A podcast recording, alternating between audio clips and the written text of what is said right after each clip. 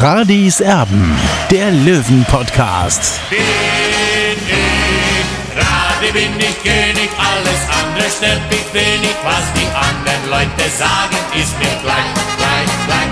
Bin ich Radi, ja, ja, ja, bin ich König, ja, ja, ja, und das Spielfeld ist mein Königreich.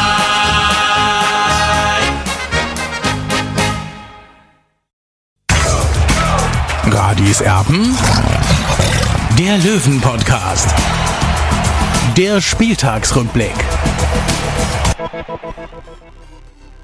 Radiserben der Löwen Podcast. Hallo und herzlich willkommen. Es ist Montagabend, ja, 21.25 Uhr. Das Topspiel oder das Montagsspiel in der dritten Liga ist vorbei. Es war tatsächlich durchaus ein Topspiel, zumindest was die Mappener angeht. Die haben nämlich gewonnen gegen Viktoria Köln mit 4 zu 0. Das war tatsächlich eine echte Ansage von den Mappenern, die da sich ja, gut im Aufstiegsrennen befinden. Letztes Jahr ähm, eigentlich mit zwei Beinen schon in der Regionalliga und dann eben noch kurzfristig äh, ja, irgendwie sich gerettet in die dritte Liga, nachdem Uerdingen runter musste. Ja, und jetzt sieht es richtig gut aus. Die haben auch richtig gut gearbeitet, wenn ich das eingangs schon mal sagen darf. Findest du auch, Olli, oder?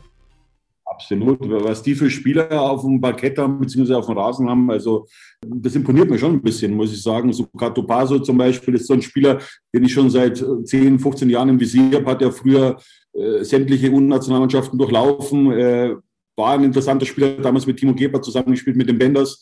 Also das ist so ein Spieler, der war lange jetzt auf dem Markt, vereinslos, ja, also da hätte man auch zugreifen können. Als 60 München ist es äh, nicht passiert, aber gut, äh, wir sind ja nicht äh, die sportliche Kommandobrücke. Und da ist natürlich auch noch ein Fassbender da, der aus der Regionalliga kam, ja, der halt eine brutale Dynamik hat und, und äh, eine, eine Schnelligkeit, eine, eine Athletik, also gut ab, also wirklich für diesen Transfer.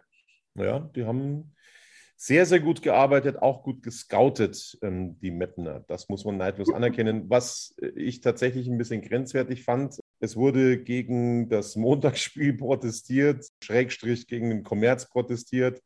Äh, ja gut, dann hätten sie in die Regionalliga gehen müssen. Es wurde mit Trillerpfeifen so laut gepfiffen, dass das Spiel unterbrochen werden musste. Ähm, irgendwann ging es dann weiter, aber das war tatsächlich, naja, kann sich jeder aussuchen. Also äh, wollen Sie jetzt in die zweite Liga, dann ist das Ganze noch mehr zerstückelt oder was wollen Sie eigentlich, die Mapner? Das war komplett überflüssig. Was meinst du? Ja, diese Problematik kennen wir im deutschen Fußball. Ich finde auch, dass sich da äh, mehrere Vereine bzw. die Fans auch auf, Abwägen befinden, weil es ist nun mal so, ja, der Fußball ist Kommerz auch, das muss man einfach respektieren. Das war es auch schon in den 70er Jahren. Ja, ich erinnere da an Jägermeister zum Beispiel bei Eintracht Braunschweig. Also da ging es los damals. Äh, ja, und das muss man einfach akzeptieren, weil sonst kann dieser Fußball auch nicht finanziert werden. Absolut. Also da habe ich auch überhaupt kein Verständnis für. Jetzt wollen wir mal ähm, uns irgendwie vorarbeiten, chronologisch. Logischerweise wollen wir auch noch über die Stadionproblematik sprechen heute. Ähm, jetzt kümmern wir uns erstmal um das Spiel vom Samstag gegen den MSV Duisburg. Das war tatsächlich ein äh, ja, 3 zu 2 Erfolg für den TSV 1860. Äh, ein Spiel, finde ich persönlich, Olli, das in beide Richtungen hätte gehen können. Es war sehr ausgeglichen. Der Duisburger Trainer hat am Ende gesagt, ähm, er hat äh, seine Mannschaft besser gesehen. Es war ein glücklicher Sieg für den TSV 1860, äh, denke ich schon. Äh, gab Latten und äh, Alutreffer, hüben wie drüben. Also, äh, wie gesagt, beide hätten das Spiel für sich entscheiden können. Äh, meinst du, das war ein verdienter Erfolg für 60? Ja, am Ende finde ich schon so, so ganz knapp, äh, so 55, 45 äh, Prozent ungefähr dann auf unserer Seite. Es hat äh, vier Pfostentreffer gegeben, du hast das schon äh, erwähnt, Tobi.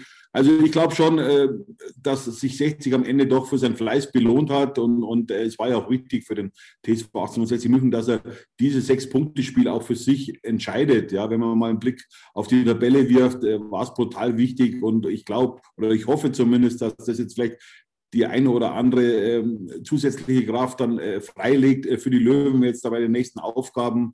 Ja, so ein Sieg gegen, gegen MSV Duisburg, wo man letzte Saison beide Spiele verloren hat, das darf man auch nicht vergessen. Und aus, für, mich, für mich ist jetzt auch MSV Duisburg keine Laufkundschaft. Also wenn, da, wenn man schaut, was da für Spieler auf dem, auf dem Platz stehen, wie Weinkauf zum Beispiel, dann wie Stoppelkamp, der immer noch eine Augenweide ist, wenn man dem zuschaut, dann Baccalords war Kapitän bei Hannover 96 in der Bundesliga, dann Ademi war ein super Spieler für, für mich jetzt bei Kräuter Fürth, dann hat er einen Autounfall gehabt und dann Dusch natürlich auch und, und, der hat auch immer noch eine Riesenklasse, der war auch mal bei 60 München Thema vor einigen Jahren in der zweiten Liga, also äh, die haben schon in, vor allem in der Offensive gefallen mir die sehr gut, hinten sind sie natürlich anfällig, das hat man auch ganz deutlich auch dann gegen uns gesehen und das hat uns natürlich dann in die Karten gespielt.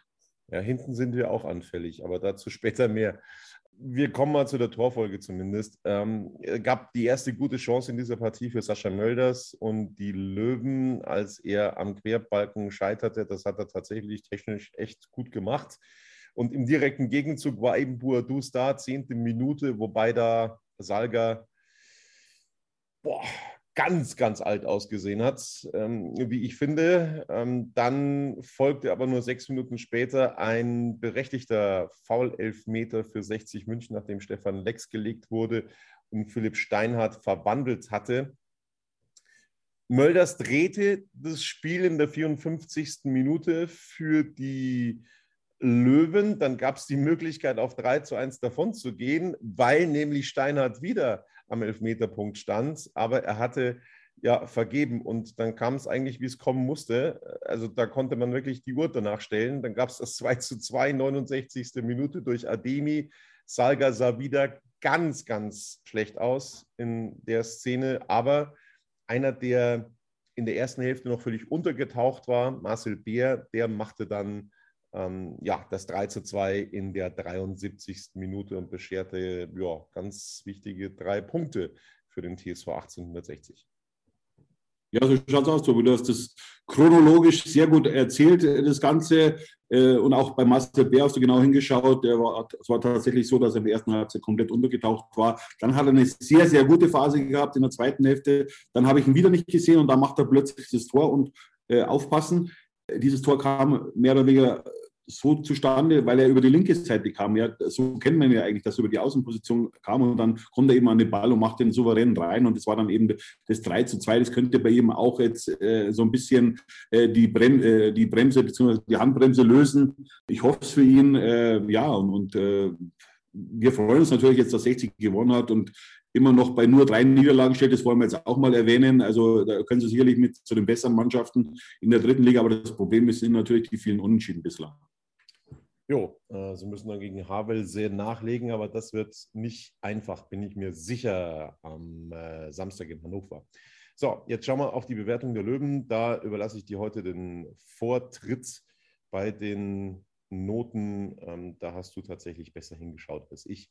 Ähm, fangen an mit Marco Hiller, du hast ihm die drei gegeben meine, ich finde, an, an, den Toren äh, konnte er nichts machen und sonst hat er sich äh, keine Fehler geleistet, geleistet, deswegen die Note 3 für ihn. Dann in der Viererkette Deichmann diesmal wieder mit einem stabileren Auftritt, die Note 2. Ja, nicht nur stabil, Tobi. Also ich finde schon, dass er in den letzten Wochen zu, zu den besten Löwen einfach gehört und, und vor allem auch auf dieser Position. Das musst du mal so vorstellen, äh, du bist jetzt TV-Kommentator und, und, und würdest dich dann, sage ich mal, in, ins Feuilleton bewegen. Ja, äh, du bist für den Sport zuständig und bewegst dich ins Feuilleton der macht es großartig auf dieser rechten Verteidigerposition und eigentlich hat Michael Kölner keinen Grund, ihn jetzt von dieser Position wegzunehmen. Natürlich beraubt er sich dann ein bisschen der Offensive, weil es ja eigentlich ein offensiver Spieler, Janik Deichmann, aber mir gefällt er sehr gut und, und wie gesagt, Michael Kölner hat momentan keinen Grund, äh, eben diese Position aufzulösen und damit eben wieder Marius Wilsch in, ins Spiel zu bringen. Deswegen die Note 2. Ich würde es dann als Sportreporter bei der Opernkritik genauso machen wie dem Monaco Franzi altmodisch bis provinziell war es, ein rechter Scheißdreck war es. Oder wie war es? Genau. So, so glaube ich, hat er es gesagt. da war nee, also es war ein sehr guter Vergleich von dir. Äh, wenn ich ins Feuilleton müsste, wäre ich überfordert. So schaut es aus. So, wir schauen auf die Innenverteidiger und das ist tatsächlich äh, ja die große äh, Schwachstelle beim TSV 1860 in dieser Saison. Lang fällt aus, das wissen wir. Äh, ich habe tatsächlich Salga ein bisschen schlechter gesehen. Du gibst beiden die gleiche Note. In diesem Fall fangen wir mit Baker hier an, Note 5. ja, wie gesagt, ich habe ihm äh, die Note 5 gegeben, Sammy Belger hier, weil äh, ja, seit seiner Verletzung kommt er einfach nicht mehr rein. Und ich habe es ja in der in der heißen Corona-Phase, wo eben keine Zuschauer erlaubt waren und da, wo er wirklich sehr gut performt hat, habe ich gesagt und bitte habe ich einen Zeigefinger gehoben, habe gesagt, warte mal, wenn wieder Zuschauer im Stadion sind, was dann mit ihm passieren kann, weil er ist ein sehr introvertierter Spieler und genau dieses Problem sehe ich jetzt eben, ja, dass er mit dieser Kulisse, mit, dieser Atmosphäre nicht umgehen kann. Ja, es, es gibt Spieler, die können das, wie Sascha Mölders, aber er kann es offenbar nicht. Ich wünsche ihm natürlich in Anführungszeichen gute Besserung, dass er sich ja von solchen Kulissen nicht beeindrucken lässt und dann einfach sein Spiel äh, runterspult wie im Training. Ja? Und, und, und dann hat er auch wieder die Qualität, die wir von, von ihm kennen. Ich habe es ja gesagt, Olli, ähm, zweimal Salka. Der stand da daneben und äh, hat einfach nur zugesehen. Das war, also habe ich sehr schwer damit getan, muss ich sagen. Ähm, also ein bisschen Gegenwehr muss ich dem, dem Gegenspieler dann auch geben, aber da war ja gar nichts. Also auch er bekommt von dir die Note 5, wie hast du ihn gesehen? Ja, äh, wie gesagt, natürlich erwartet man sich von so einem erfahrenen Spieler äh, bessere Stellungsspiel und, und auch äh, mehr, mehr Akribie, mehr, mehr, mehr Zweikampftugend. Ich weiß nicht, war er bei diesem, bei diesem 0 zu 1 äh, bei Boadus, war er dabei? Ich, war, war das nicht Belka hier? Ich bin mir nicht sicher. Nee, also ich habe ihn beide Male als den Verantwortlichen gesehen. Ähm, okay, aber ich musste auch sagen, die Flanke natürlich war halt überragend von Stoppelkampf ja, zum 0-1. Äh, muss man auch mal sagen, wie er da den, äh, den Daniel Wein ausgetanzt hat. Aber da, da mache ich dem Daniel Wein gar keinen Vorwurf, weil es war einfach Extraklasse. Ja. Deswegen hat Moritz Stoppelkampf in der ersten Liga gespielt ja, und wir spielen jetzt in der dritten Liga. Und trotz seines Alters ist er halt immer noch Extraklasse in dieser Liga. Und, und äh, da kann man auch mal schlecht aussehen. Also wirklich, äh, wenn der mit dem Arsch wackelt, äh, dann kannst du schon mal auf die andere Seite springen. Und, und, und das war eben genial gemacht von Stoppelkampf. Und der Kopfball war auch sensationell. Das war nicht Drittliganiveau, das war Erstliganiveau. So deutlich muss man das sagen. Philipp Steinhardt wieder mit dabei auf der Linksverteidigerposition. Ähm, ja, einen Elfmeter gemacht, einen verschossen. Vielleicht wäre es sinnvoller gewesen, Olli, wenn Sascha Mölders den zweiten gemacht hätte. Ähm, dann wäre früher der Deckel drauf gewesen. Unter Umständen Note 3 hast du ihm gegeben. Ja, Tobi, hinterher ist man natürlich immer schlauer. Ja? Da, da, kann man dann über, über Leistungen natürlich richten. Das ist auch unser Job. Äh, ich muss sagen, Elfmeter, ersten Elfmeter sehr gut verwandelt. Dann hat er mal hinten, hat er ab und zu gewackelt. Ja? Äh, das hat man nicht so ähm, Michael Lerchenberg würde sagen, äh, die Abwehr hat wie so ein Kuhschwanz gewackelt. Äh, das hat er mal bei mir im Interview gesagt. Es war tatsächlich so, ja. Und, und äh, Philipp Steiner war in der Defensive nicht so gestanden, hat mir in der Offensive besser gefallen. Und dann hat er auch noch den Elfmeter verschossen. Also ich habe ihm die Note 3 gegeben, aber man kann Elfmeter verschießen. Also das ist schon ganz anderen Spielern passiert. Ich denke nur an Lothar Matthäus zum Beispiel, ich glaube 84 beim Pokalfinale im Trikot von Borussia Mönchengladbach gegen den FC Bayern oder was, 82, ich weiß es nicht mehr genau glaube, es war sogar 82, das war so ein denkwürdiges Spiel. Oder war es 84? Ich bin mir nicht mehr ganz sicher. Äh, ich, hab, ich bin ja schon ein bisschen älter, aber es war so, so ein typischer Elfmeter. Lothar Matthäus vor dem Wechsel äh, zum FC Bayern und verschießt dann im Pokalfinale gegen Borussia Mönchengladbach den entscheidenden Elfmeter. Also, es war jetzt nicht so ein wichtiger Elfmeter eben von, von, von äh, Philipp Steinhardt, aber trotzdem, er hat ihn verschossen. Und beim nächsten Mal macht er es bestimmt wieder besser zwischen 81 und 84 hing ich extrem an der Flasche, deswegen kann ich mich da nicht mehr dran erinnern. Wir könnten auch so machen, äh, zum Beispiel Francis Cryo, ja. Äh, ich weiß nicht, welches Datum es war, ich glaube 10. 12. Mai 2004. Es war natürlich leider entscheidend für uns, für den TSV 1860, weil mit diesem Elfmeter, wenn er den getroffen hätte, wären wir wahrscheinlich heute noch in der Bundesliga.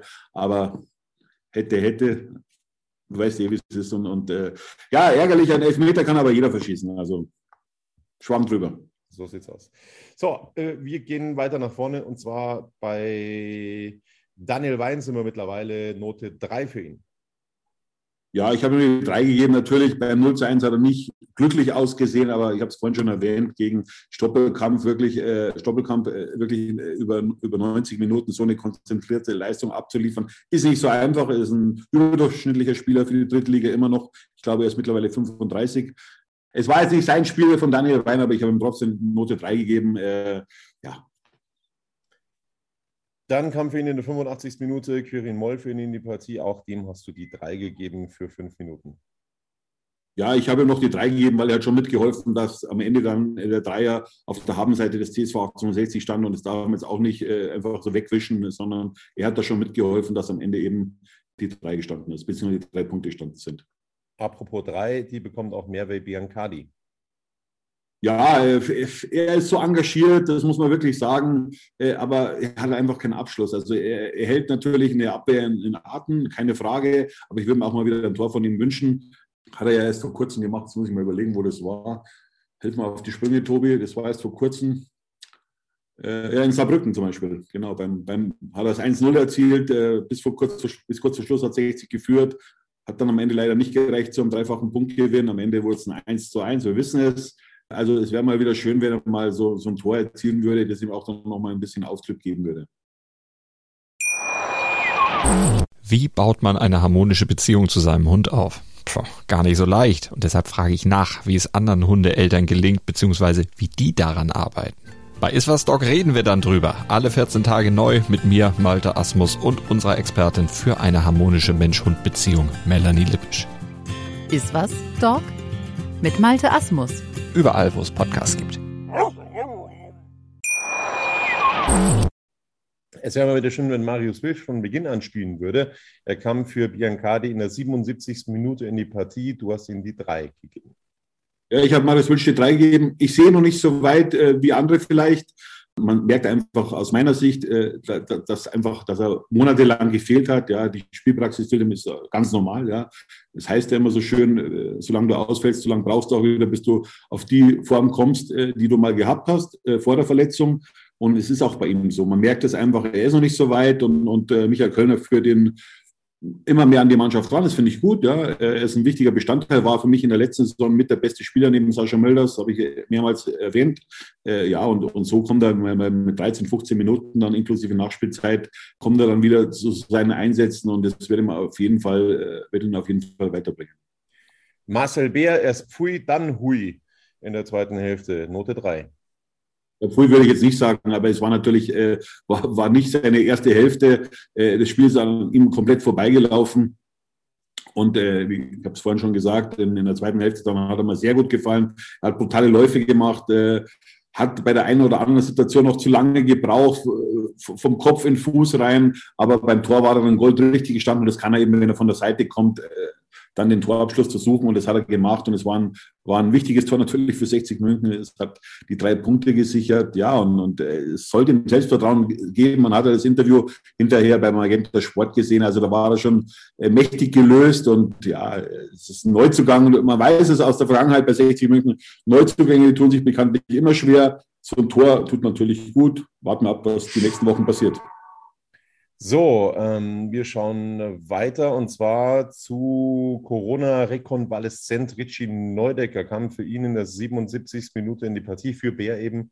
Er wurde jetzt wieder eingewechselt. Richie Neudecker, wie hast du ihn wahrgenommen? Note 3 hast du ihm gegeben. Ja, ich habe eine Note 3 gegeben. Also das war jetzt äh, kein schwaches Spiel, aber was mir auffällt, er pumpt wie ein Maikäfer. Also ich glaube schon, dass das eben auch mit Corona zusammenhängt, ja, äh, weil er konnte sich auch nicht mehr so in Szene setzen, wie man es ihn von ihm kennt. Also mal, dass, er, dass er richtig in den Zweikampf reingeht, dass er ihn überspielt. Äh, äh, er wirkte nicht austrainiert, aber das, ich, möglicherweise liegt es eben an Corona, weil äh, damit darf man nicht spaßen, ja. Äh, und, und, und ich glaube, er braucht noch ein paar Wochen, bis er wieder an die Form rankommt, die wir von ihm kennen. Ich gebe euch ein Beispiel. Ähm, das war einer der ersten bekannteren Fälle im deutschen Profifußball, der Corona hatte. Ex-Löwe Marin Pongeracic. Ich habe das erste Spiel von ihm zusammenfassen dürfen, das er gemacht hat nach seiner Corona-Erkrankung. Da ist er wirklich hinterhergelaufen ähm, hinter den Gegenspielern, hat auch gepumpt wie ein Maikäfer. Also das darf man tatsächlich nicht auf die leichte Schulter nehmen. Stichwort Long-Covid ähm, da hat man schon zu knappern. Gerade als Ausdauersportler, das merkst du in den allermeisten Fällen. Also ähm, man sagt mittlerweile immer, ja, Mensch, die sind so gut trainiert und die haben so eine gute Physis und so einen guten Körper, die stecken das weg, aber das merkst du als Profifußballer. Was, Tobi, was natürlich noch dazu kommt, in, in so eine Phase in, Spiel, äh, in, in, so ein Spiel reinzukommen, ist auch natürlich auch nicht einfach. Es war ja, es ging ja äh, von, von links nach rechts und, und so weiter. Sich da einzufinden, ist nicht einfach. Das muss man auch mal wissen. Ja, so eine Aufwärmphase hinterm Tor bringt dich da nicht so groß weiter. Ja, und, und, und äh, ja, also das ist nicht so einfach und du brauchst normalerweise so zehn Minuten, bis du reinfindest. Es gibt natürlich Spieler, die können das sofort. Ja, wie zum Beispiel heute bei Sogato Paso, äh, bei Meppen, äh, der kommt rein, natürlich hat er nur einen Freistoß geschossen, aber der war halt dann drin. Der andere treffen wahrscheinlich dann äh, die, die Mauer. Ja, also der war sofort mehr oder weniger auf dem Gongschlag da und, und, äh, und bei Richie Neudecker hat das nicht funktioniert, auch weil es eben an Corona gelegen hat. Ja, Richard zu guter Pass hat natürlich auch eine ganz, ganz große Erfahrung, die er gesammelt hat in seiner Profilaufbahn, brauchen wir nicht reden. Also das ist ein starker Joker, Richard Sukuta Pasu beim SV Meppen. Ähm, wir schauen aber wieder auf die Löwen und machen bei Dennis Dressel weiter, auch für ihn die Note 3. Ja, es war jetzt nicht so, so, so, so ein glanzvoller Auftritt von ihm, aber wie gesagt, also was er macht, hat schon Hand und Fuß, das muss man sagen. Bin gespannt, wie er sich jetzt im Winter entscheidet, was er macht. Ja. 60 könnte letztmals äh, eine kleine Ablösesumme generieren. Im Sommer ist er dann ablösefrei und ich gehe dann jetzt davon aus, dass er 60 dann im Sommer verlassen wird. Wenn es nicht hochgeht, ne? aber davon ähm, gehen wir jetzt momentan mal nicht aus. Stefan Lex, viel gewirbelt, zwei Elfmeter rausgeholt, Note 2. Ja, also es ist momentan seine beste Phase bei 60 München, das muss man ganz klar sagen. Er war an allen drei Treffern beteiligt und, und so spielt er sich einfach äh, mehr oder weniger auf den Vertragstisch, ja, äh, weil sein Vertrag läuft eigentlich auch aus im Sommer 2022 und er hat jetzt äh, beste Optionen, dass ihm irgendwann eine Vertragsverlängerung bei 60 München angeboten wird. Übrigens, mal zwischendurch zur Erklärung. Also solltet ihr euch wundern, dass das Bild heute nicht so ist, wie ihr das sonst gewohnt seid, oder der Ton nicht so sein sollte, wie ihr das gewohnt seid. Ähm, das hat damit zu tun, dass wir jetzt direkt nach dem Spiel aufzeichnen wollten. Das hat so ein paar technische Gründe bei uns. Ich nehme nämlich woanders auf als sonst ähm, diesen Podcast und dementsprechend kann das der ein oder andere merken, ähm, dass es heute vielleicht nicht ganz so schön alles aussieht und sich anhört. Also nur mal so äh, aus dem Nähkästchen geplaudert. Nicht wundern, aber wir wollten heute ein bisschen eher fertig werden. Deswegen haben wir das jetzt schon in Angriff genommen. So, wir machen weiter eine Bewertung. In der 87. Minute kam Greilinger für Lex in die Partie ohne Bewertung und Sascha Mölders haben wir noch, der ja, ein Tor gemacht hat, äh, einmal an der Querlatte scheiterte. Das war fast schon sowas wie ein alter Sascha Mölders äh, gegen den MSV Duisburg. Ist natürlich auch besonders motiviert gegen einen seiner Ex-Clubs, brauchen wir nicht reden. Ähm, Note 2 für ihn. Ja, er hat da seine Frau Yvonne kennengelernt beim MSV Duisburg. Äh, und ja, er hat wirklich aufgetreten, muss man sagen. Auch der, der Lupfer, du hast das vorhin erwähnt, da beim Stand von 0 zu 0 an die Querlatte, das hat er mit Auge gemacht. Ja, also mit seiner Riesenerfahrung und dann, wie er eben das 2 zu 1 macht, wie er da zwei Spieler aussteigen lässt, wie Schulbuben. Das war natürlich extra klasse. War natürlich doof von den beiden Spielern, von Buadouche unter anderem, äh, muss man schon auch sagen. Ja, also sowas siehst du nicht mal in, in der Bezirksliga wahrscheinlich. Äh, aber trotzdem, äh, ich will das jetzt nicht schmälern, sein 2 zu 1, also hat er super schlau gemacht, Beinschuss dann den aussteigen lassen und dann ins kurze Eck. Also es war sensationell und es wird ihm gut tun, äh, weil viele haben ihn dann schon abgeschrieben. Wir schauen, bevor wir auf die Stadionproblematik schauen, auf die restlichen Ergebnisse von diesem Spieltag in der dritten Liga. Fangen am Freitag an, Ferl gegen Saarbrücken 2 zu 4. Am Samstag dann Braunschweig gegen Türkgücü 2 zu 0. Kaiserslautern gegen Wien 1 zu 0. Halle unterliegt Dortmund 2 mit 1 zu 2. Eine Nullnummer zwischen Freiburg 2 und Havelse. Havelse, kommender Gegner von 60 München. Außerdem dann äh, abgesagt Zwickau gegen Magdeburg wegen Corona. Am Sonntag Viktoria Berlin gegen Kickers Würzburg 1 zu 1. Verrücktes Spiel in Mannheim im Karl-Benz-Stadion zwischen dem SV Waldhof und dem VfL Osnabrück. 3 zu 3 endet diese Partie und eben am Montagabend, wir haben es gesagt, 4-0 mitten gegen äh, Viktoria Köln. Die Tabelle Magdeburg Spitzenreiter 31 Punkte, ein Spiel weniger.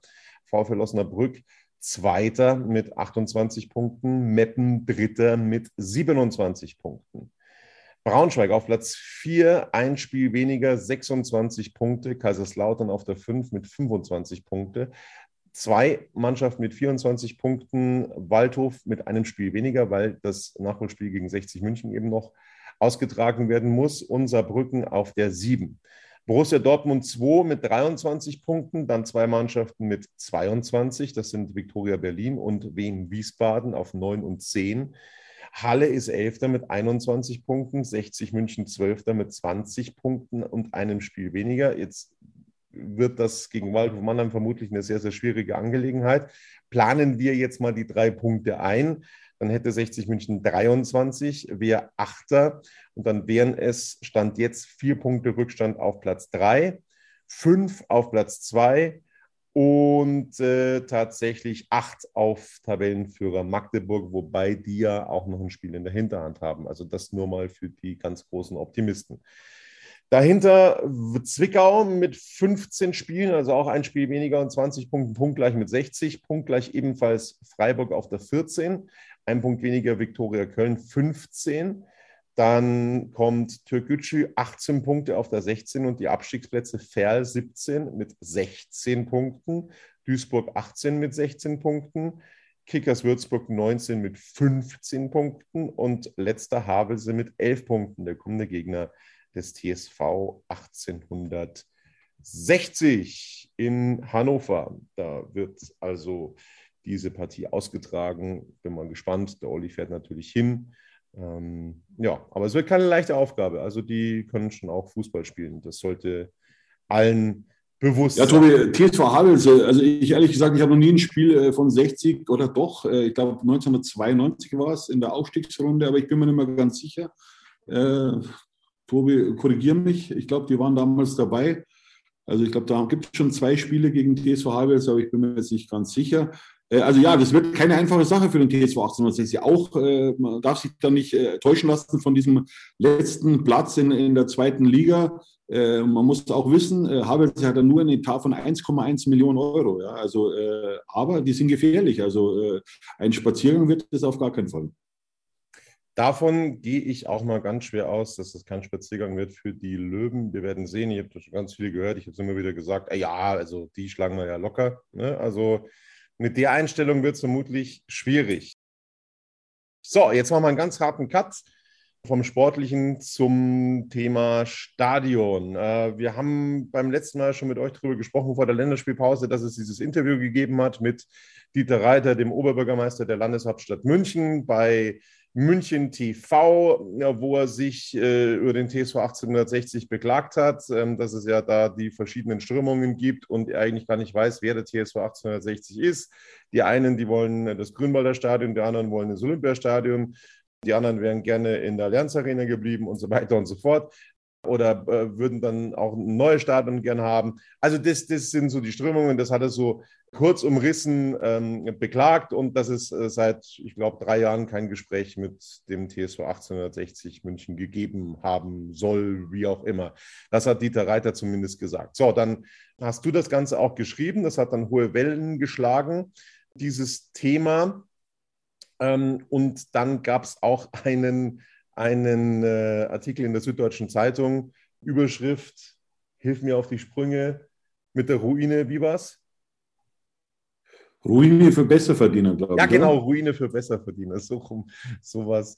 Genau, äh, also wo dann eben auch geschrieben wurde, was im Endeffekt übrig bleibt für die Löwen, relativ wenig. Äh, man hat sehr, sehr viel dann äh, nebenher noch zu bezahlen. Die Infrastruktur ist eine Katastrophe. Stichwort Strom, Werbebanden, die müssen mit Akku gefahren werden, diese LED-Banden und so weiter und so fort. Das haben wir auch erzählt. Und jetzt bekommt das Ganze eine neue Dynamik. Also dann hat man zwischendrin mal gesagt, ja, der Oberbürgermeister kann ja gerne mal zu einem Spiel vorbeikommen.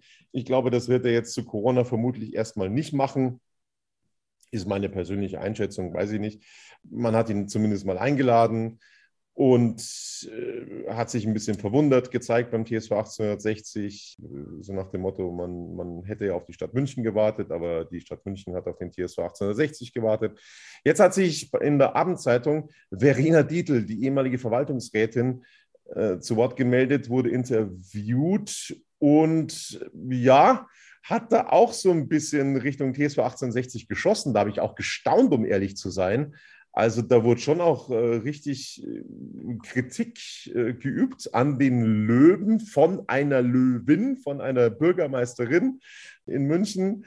Äh, das, das war schon sehr erstaunlich. Und die hat einen ganz neuen Vorschlag unterbreitet, ähm, so nach dem Motto, naja, äh, wenn sie schon keine höhere Miete bezahlen wollen, die Löwen, dann sollen sie es doch auf Erdpacht äh, sozusagen selber bauen, dieses Stadion. Ähm, das ist der neueste Vorschlag. Äh, also es soll auf Kosten der Löwen ausgebaut werden. Die Wahrscheinlichkeit tendiert gegen null, dass das dann so kommen wird, weil Robert Reisinger ja gesagt hat, er möchte ja keine Schulden machen. Ähm, dann wird es irgendwann schwierig, ein Stadion zu bauen. Also auf der grünen Wiese müsste man vermutlich ein bisschen Geld ausgeben. In äh, Giesing müsste man auch ein bisschen Geld ausgeben, so um die 70 Millionen ungefähr, um 3000 Leuten mehr Platz zu bieten und ein bisschen Dach drüber zu haben. Das ist der Stand der Dinge dort. Was sagst du zu den neuen Entwicklungen? Ja, Tobi, mich überraschen diese Entwicklungen nicht, weil äh, du kennst meine Meinung dazu. Ich sage, dieses neue Stadion, dieses neue Grünwalder Stadion wird es nie geben. Ja, vor allem äh, jeder vernünftige Geschäftsmann ja, sieht die Zahlen. Ja, und jetzt kennen wir noch gar nicht mal die Miete, aber, aber wir wissen auch, 60 ist jetzt schon unzufrieden mit dem aktuellen Mietzins ja, von 8,5 Prozent plus plus plus. Ja, und, und äh, wenn man ein Projekt, äh, sage ich mal, wenn man das Stadion umbaut für 70 Millionen, also bis zu 70 Millionen Euro, ist doch klar, dass diese Miete dann eben, beziehungsweise dass die, diese Investition dann auf die Miete auch draufkommt. Das ist völlig normal, ja. Äh, und 60 muss sich mal davon verabschieden, dass es alles geschenkt will, ja. Also das muss ich auch mal ganz klar sagen so einfach geht's dann auch nicht. Ja? Und, und man muss halt einfach dann andere Wege gehen. Ja? Und, und ist natürlich nicht einfach jetzt mit diesem Grünwalder Stadion, weil unter anderem hat der Verein, kann der Verein auch nicht die Namensrechte am Stadion verkaufen. Also es ist nicht einfach, hat auch nicht die Catering-Einnahmen davon. Deswegen, äh, und, und diese Catering-Einnahmen, beziehungsweise diese, dieses Catering-Merkmal ist ja gehört unter anderem Hackab Stor auch, also 60 profitiert dann auch nicht äh, an, an diesen Einnahmen. Ja? Und, und, und das ist auch die Problematik natürlich für Marc Nikolai Pfeiffer. Aber was ich jetzt mal unterm Strich sagen will, also die Kommunikation auf beiden Seiten ist, ist desaströs für mich. Ja? Und, und ich kann es nicht nachvollziehen. Ich habe letztes Mal schon erwähnt, äh, wie ein Geschäftsführer von 60 München äh, nach 18 Monaten immer noch kein äh, Draht äh, zum Oberbürgermeister hat. Für mich ist es einer der ersten Besuche, so, sozusagen der Antrittsbesuch äh, beim Münchner Oberbürgermeister, und dann auch eben das Treffen mit, mit äh, Mehrheitsgesellschafter Hassan Ismail. Und meines Wissens, Wissens hat sich äh, Robert Reisinger auch schon seit, seit äh, 2017, seit diesem Zwangsaufstieg, noch nicht mit Hassan Ismail getroffen. Und das sind die Probleme von 16. Ja, wie will ich denn vorankommen in diesem Verein, wenn ich mit den wichtigsten Leuten nicht spreche? Zum einen mit Hassan Ismail, äh, dem gehören 60 Prozent an der KGR, und zum anderen mit dem OB, der mehr oder weniger einer der großen Entscheider ist in, in der Stadionfrage. Also ich kann das nicht nachvollziehen, ja. Und dann frage ich mich schon, warum er das nicht macht, ja. Weil, weil äh, für mich ist, ist so ein Gespräch mit dem OP wichtiger als, als irgendwas anderes, ja. Äh, und, und, und deswegen kann ich das alles nicht nachvollziehen. Jetzt kommen wir zum Thema Gespräche, Gesprächsbereitschaft und so weiter und so fort. Gab auch einen Beitrag im ähm, Polit-Satire-Magazin Quer im Bayerischen Rundfunk ähm, wo auch über dieses Thema berichtet worden ist und dann der Hinweis gegeben wurde, äh, dass vom TSV 1860 leider Gottes keiner für ein Gespräch zur Verfügung stand. Ja, gut, kann man so machen, ist aber nicht die beste Entscheidung. Ja, wenn man mal die Möglichkeit bekommt, im bayerischen Fernsehen eben äh, seinen Senf dazuzugeben, dann könnte man das schon machen. Äh, 60 hat dann eben mit dem Hinweis darauf verwiesen, dass man nicht übereinander sprechen will, sondern miteinander. Ja, da kommen sie früh drauf, muss ich ehrlich sagen. Also äh, was denn nun? Also jeder gibt seinen Senf dazu und am Ende geht's in, in die linke Richtung von der einen Seite und von der anderen auf, in die rechte Seite. Also das passt nicht zusammen, ja, Freunde. Also ihr wollt neue Stadion haben, der TSV 1860 und 60 ist der Bittsteller nun mal in dieser Sache. Ja, man muss dann dem äh, OB auch dementsprechend gegenüber fair auftreten aus meiner Sicht, ja. Und, und äh, 60 ist nicht mehr dieser Verein früherer Tage, da, um irgendwelche Ansprüche stellen zu können. Das muss man auch ganz klar sagen. 60 ist nur noch in der dritten Liga seit mehreren Jahren, also hat den, den großen Tanz verloren, ja. Und da muss man einfach auch äh, mehr oder weniger äh, auf, den Füßen ins Rathaus rutschen, aus meiner Sicht. Wir wollen dieses Thema Gespräche und Gesprächsbereitschaft weiter vertiefen. Du hast gesagt, es gab noch nie ein Gespräch mit Robert Reisinger und dem Mehrheitsgesellschafter Hassan Ismail. Das 2000 gemerkt, ja? noch so eine Sache, die ich persönlich, die, die, mir noch nie so klar war. Das Thema 50 plus 1 wird immer gerne ähm, hergenommen in, in, in diesen Zeiten. Und da ist es wiederum so, dass es zumindest, Olli, korrigier mich bitte, wenn ich was Falsches sage, unser Kenntnisstand 50 plus 1 beschränkt sich auf sportliche Entscheidungen im Fußball. Also, dass ein Mehrheitsgesellschafter, wenn er mehr als äh, 49 Prozent hat, ähm, quasi nicht die Stimmmehrheit hat gegenüber dem Verein, was sportliche Entscheidungen angeht. Aber wirtschaftliche, auch wirtschaftliche Entscheidungen, aber bei so großen Sachen wie eben äh, Mietvertrag, ja, äh, also da zählt meines Wissens 50 plus 1 nicht. Oder? Also das sind wir dann im Wirtschaftsrecht. Ja. Also ich glaube, ich täusche mich da nicht äh, eben, aber ich glaube, da greift dann das Wirtschaftsrecht und, und das ist dann, steht dann eben über 50 plus 1, weil äh, man kann ja nicht einfach irgendwelche Werte dann äh, hin und her äh, taktieren, äh, sondern da geht es schon um, um, um, Vermögen, ja, und, und äh, so einfach geht das nicht. Also ich glaube schon, dass man da auch die Zustimmung äh, vom Mehrheitsgesellschafter braucht. So, und der hat ja immer gesagt, äh, sein, seine Vision ist, dass es irgendwann ein eigenes Stadion gibt. Ja, es ist auch richtig, dass man in der Hinsicht schon lange nichts mehr gehört hat. Das stimmt auch. Und, mit demjenigen auseinandersetzen, ja nicht über Mittelsmänner, sondern mit ihm direkt sprechen. Ja, das ist dasselbe wie mit dem Oberbürgermeister. Man, man muss da, äh, man braucht da nicht mit, mit, dem Fahrer oder mit dem Hausmeister sprechen, sondern man muss mit diesen Leuten direkt sprechen, face to face. Ja, und dann in Bayern gibt es ein altes Sprichwort, wenn man redet, dann kommt man zusammen. Ja, und, und genauso sehe ich das. So sieht's aus. Also ähm, hätten wir dieses Thema mal ganz kurz angesprochen und vertieft und geklärt ja, es drängen jetzt wieder alle möglichen, es geht ja noch weiter, es drängen alle möglichen Fangruppen ähm, darauf, dass sich die äh, Landeshauptstadt München jetzt doch gerne anbietet. Ähm, die Freunde des 60er-Stadions haben heute einen Facebook-Post abgesetzt, äh, wo ich mich schon ein bisschen frage, ob sie ihrem Ziel da näher kommen äh, mit so einer Wortwahl, die sie da treffen. Ähm, kann man zumindest ein Fragezeichen hintersetzen. Ja, das sehe ich auch so, Tobi, aber, aber das verstehen die Jungs nicht. Ja, sie haben ja damals auch äh, Hassan Ismail mehr oder weniger auf ihrem Facebook-Kanal ihm das, dieses Lied gewidmet und, und äh, ja, also das kann ich nicht nachvollziehen. Und mit so einer Taktik kommt man nicht weiter, aber sie werden das erfahren müssen, ja, dass sich der, der Oberbürgermeister da nicht verarschen lässt, das glaube ich. Also, dass er da schon einen gewissen Stolz hat und was er auch zu lesen ist, dass dass äh, der OB dann immer wieder vorgeworfen wird, dass er ein FC Bayern-Fan ist. Was soll das? Bitte? Also das kann ich nicht nachvollziehen. Also äh, man kommt ja mit den Farben irgendwie auch auf die Welt. Ja? Äh, so war es zumindest bei mir auch. Und, und, und da kann man nichts dagegen machen. Ja, wir hatten jahrelang die Möglichkeit, wir hatten einen blauen Oberbürgermeister mit Christian Ude, hochintelligenter Mensch, muss ich sagen. Also es war für, für mich ein überragender Bürgermeister, hat uns leider bei 60 München nicht so geholfen.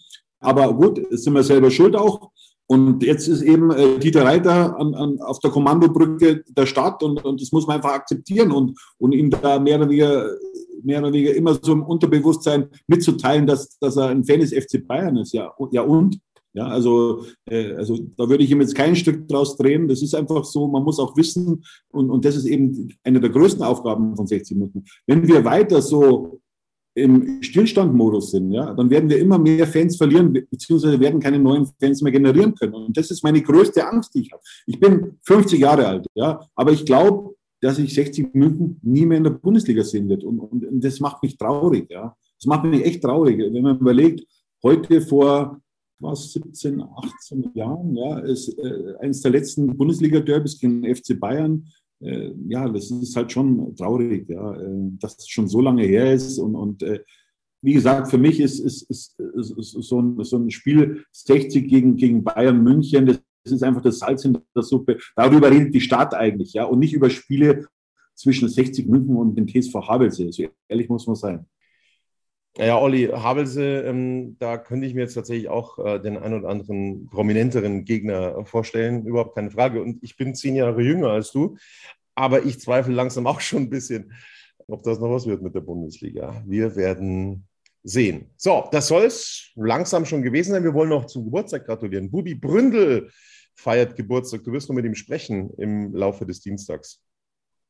So schaut es aus, Tobi. Ich habe mit ihm ein nettes Interview geführt und erzählt auch so ein bisschen, wie es damals in der Meistermannschaft des CSV 1860 war, in der Saison 65, 66, gehörte er zum Kader, aber er durfte keine Minute auf dem Platz mithelfen, eben um diese einzige deutsche Meisterschaft äh, des TSV 1860 München zu fixieren. Äh, aber er ist ein super Typ. Er kommt heute noch regelmäßig ins Grünwalder Stadion und spielt übrigens auch noch Fußball mit 75. Wow. Das ist eine Ansage, ganz stark. Also, bin gespannt auf das Interview und ich bin gespannt, wie sich 60 München dann äh, am Wochenende präsentieren wird. Du bist dabei, ähm, ja, in Havelse bzw. in Hannover.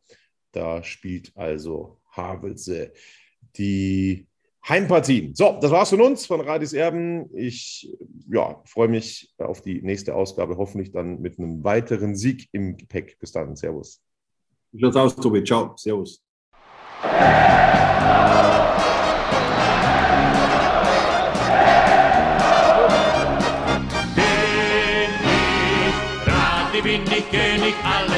Andere stört mich wenig, was die anderen Leute sagen, ist mir gleich, gleich, gleich. Bin ich gerade, ja, ja, ja, bin ich König, ja, ja, ja, und das Spielfeld ist mein König.